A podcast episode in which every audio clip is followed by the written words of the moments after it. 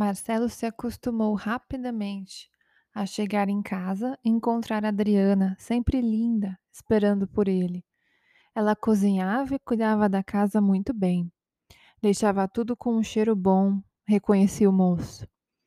De tudo, o que ele mais gostava era do sexo com Adriana, que se tornou a melhor forma de fugir das tensões que sentia. Era sua forma de entrar em contato com o divino, mesmo que por breves instantes. Não que ele soubesse disso e estivesse buscando esse tipo de contato. Mas, como nem tudo são flores, Marcelo não se abria profundamente. Permanecia fechado, superficial, sempre na defensiva. Para ele estava muito cômodo.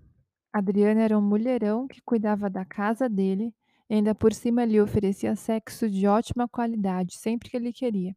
Ou seja, sempre. Ele não achava a moça lá muito inteligente, do ponto de vista do que ele considerava ser uma pessoa inteligente. Ela não era como Michele, comparava sem perceber, e nunca seria. Mas para ele, o negócio valia a pena. O engenheiro se sentia seguro. Não que tivesse conseguido elaborar a baixa autoestima e as crises de ciúmes tivessem desaparecido por completo. Ele ainda era um homem extremamente controlador com o que era dele. Mas Adriana não se deixava dominar. Essa era a grande diferença. Se ele reclamava do comprimento de sua saia, ela trocava por uma menor, o que o deixava enfurecido, sem dúvida, mas quase sempre as discussões terminavam no quarto do casal. Ela fazia o que bem entendia e ele, quando sexualmente satisfeito, ficava quieto. Depois de um ano morando juntos, Adriana não estava mais trabalhando no escritório. Trabalhava agora meio período em uma loja de decoração dentro de um shopping de móveis. Marcelo saía cedo para trabalhar, Adriana ainda estava dormindo. Quando ela voltava do trabalho, preparava o jantar. Ele chegava tarde, eles jantavam com a televisão ligada e falavam brevemente sobre coisas extremamente estimulantes, como fofoca dos colegas de trabalho, clientes mal educados, o trânsito caótico. Às vezes, Adriana relatava uma discussão que tivera com a mãe ou com a irmã. Logo depois do jantar, a moça lavava a louça, enquanto o moço pegava uma bebida e ia para frente da televisão. Adriana ficava um pouco com Marcelo em frente à TV. E enquanto ele mudava de canal compulsivamente, ela rolava a tela da rede social no celular e curtia uma postagem ou outra. Depois, Marcelo tomava um banho rápido e o casal ia para a cama. Transavam, mas nem sempre, e dormiam. No outro dia, tudo de novo. No trabalho, Marcelo constantemente sentia que os outros estavam contra ele, tramando algo contra ele. Se via, eh, se via seus subordinados rindo, já via em sua mente que ele era o motivo da risada. Não é que agora ele estava certo de que Gilberto queria prejudicá-lo? Engraçado, não é?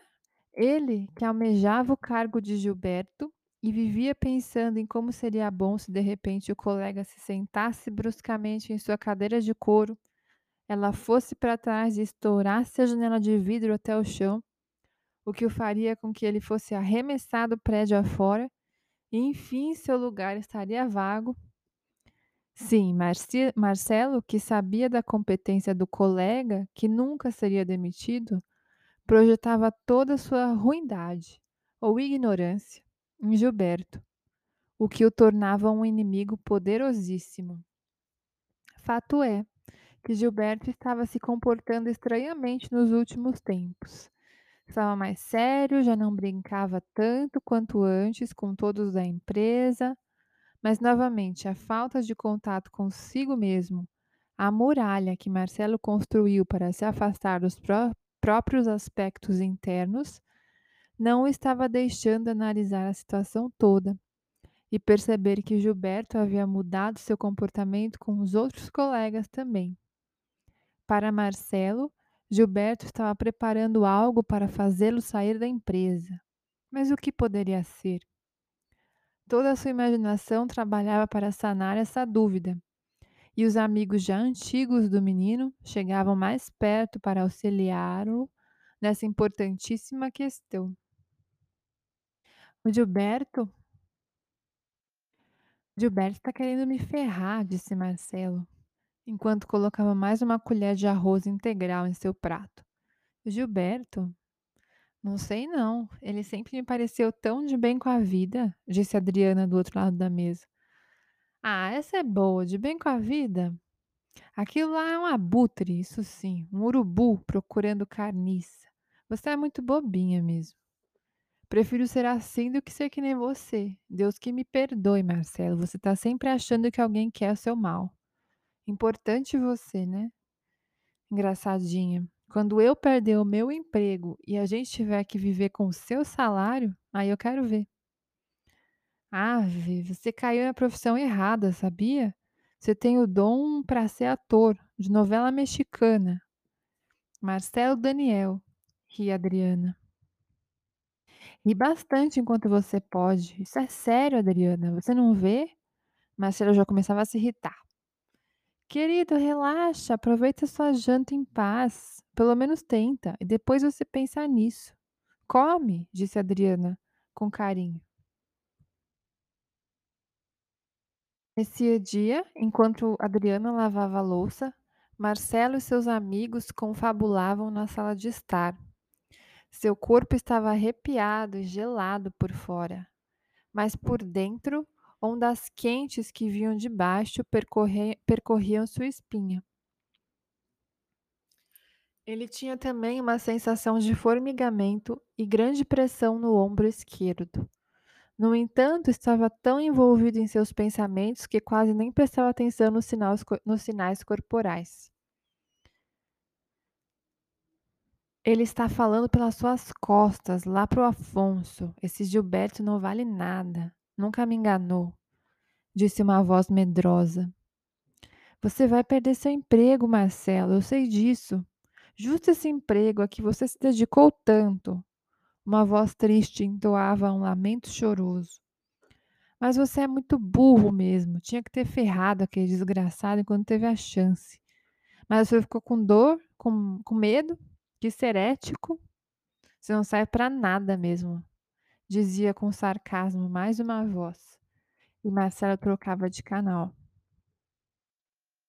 Adriana não é amiga daquela idiota da namorada do cara?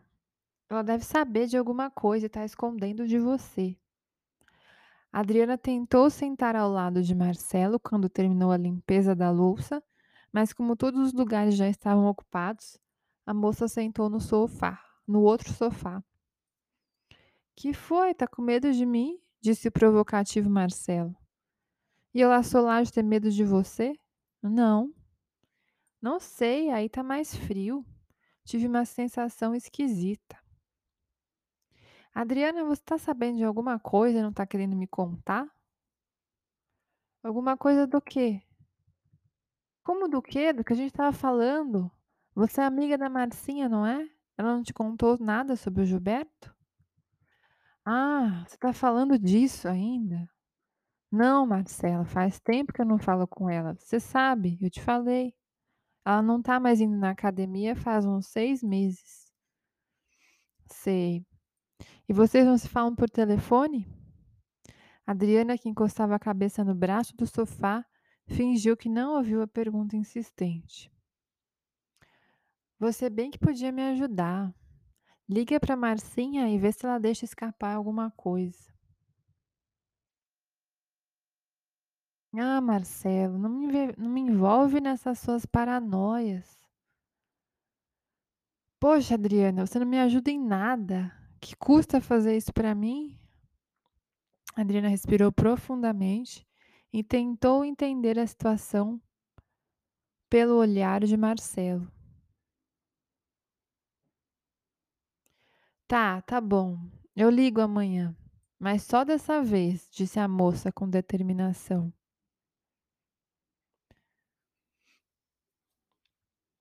Nessa noite, enquanto transavam, Adriana sentiu algo estranho, diferente em Marcelo. Ao olhar para seu rosto, À meia luz, parecia ter visto um outro rosto, uma outra expressão, por alguns instantes. Seu, cor seu coração acelerou ainda mais e ela teve medo.